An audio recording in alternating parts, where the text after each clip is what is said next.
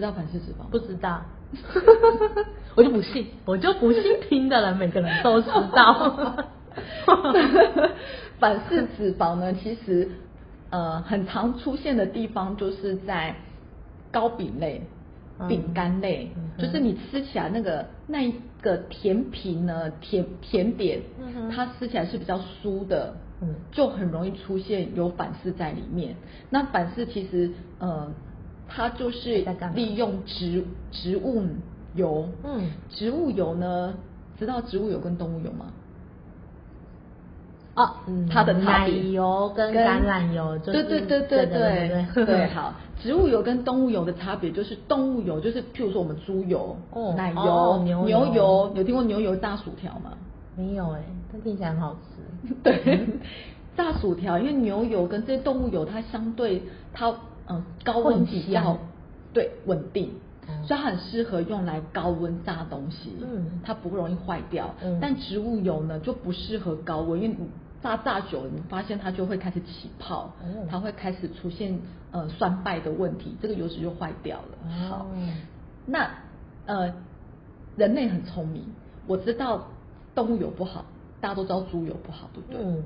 但是呢，我又希望有猪油的特性，嗯。因为猪油你去烤它就会很香，嗯哼就会很酥，这是植物油做不到的，因为跟它结构是有关系。嗯哼所以呢，人类很聪明的一件事情呢，就把植物嗯做了一个小小的动作，叫做氢化，它就变成有动物油的特性。所以植物油在低呃氢化油在低温的时候，它会结冻，嗯跟猪油一样。但一般的植物油，你把沙拉油拿去冰冰箱，它也不会结冻，哦，它还是混成一体的状态。所以就是有一种油是被加工过的，是这对对，哦。那那一种氢化油呢，它里面就含有反式脂肪。嗯。那反式脂肪，因为简单讲就是自然界不存在，嗯。我们的人里面没有切它的酵素，因为其实我们所谓的消化都是我们有分解酶，它会有固定可以切的位置。嗯。但是呢，因为它做了这样子的一个反式结构之后，我们体内没有这样的酵素去切它，它就不会被我们正常代谢。嗯那研究就发现它会增加心血管的哦疾病负产生的担风险，因为它就会在我们体内很久都代谢不掉。对，哦好，这就是所谓的反式脂肪。所以反式脂肪不好喽。对，好，这就是我们刚才讲到一个重点，它是人工去做了这件事情，把嗯植物油做成了动物油的特性。嗯那它的就是耐高温，它会很酥，所以在很多呃有酥的感觉的糕饼类，它就能出现在里面，像酥油。嗯好，但是自然界有天然的反式存在。哦，那它就是好的。哎，聪明！天然自然界它天然的反式在哪里呢？所有的反刍动物的体内都有。什么是反反反刍动物？就是它，它你说什么？它喂东西，喂会会干什么？它会反我的生物课上的非常的不好。它有四个胃。所以我只想到了牛，因为牛有四个胃，没错，我也只记得这件事情。对，没错，所以说牛啊、羊也是。哦，它就是会把它会反刍，然后再吃进去。所以这种反刍东西，其实那个就是在它的食物草啊这些，它就会产生天然的反式脂肪，我们称为共轭油酸。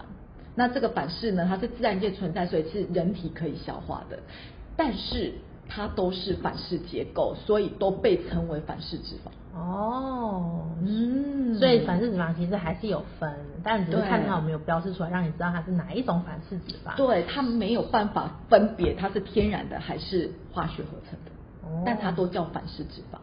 所以呢，我相信现在的那个就是听众的小朋友们、嗯 学生同学们，如果去买鲜奶，嗯。或者起司，嗯。你一定会看到它反式脂，因为反式脂肪是被一定在标示上一定要标示出来，嗯。就像糖一样，嗯。那已经看到它反式的后面是有数字的，嗯。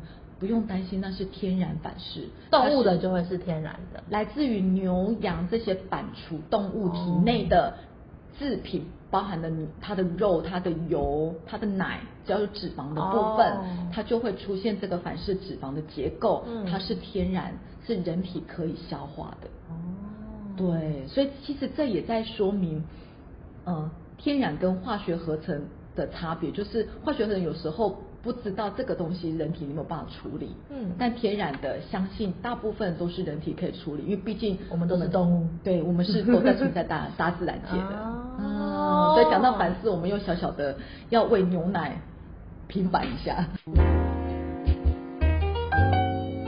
如果您喜欢我们的节目内容，欢迎追踪宇康的 Facebook 和 Instagram，并订阅我们的 Podcast。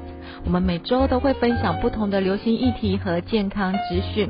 当然，如果您对今天的主题有任何的建议，也欢迎在我们的 Facebook、Instagram 留言告诉我们。我们下次见喽！